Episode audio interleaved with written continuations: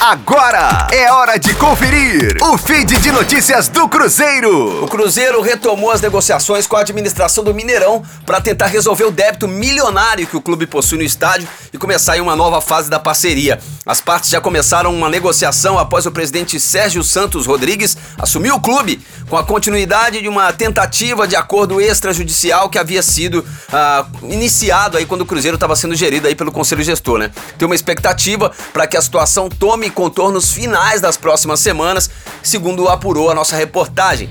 A avaliação é que há uma nova relação iniciada pelo conselho gestor e continuada aí pelo novo presidente do clube.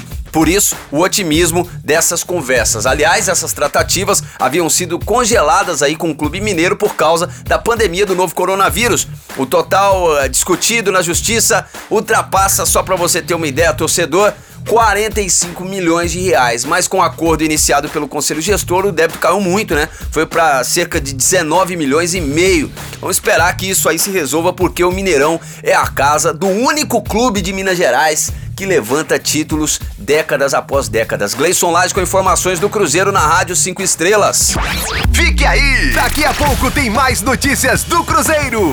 Aqui, Rádio 5 Estrelas.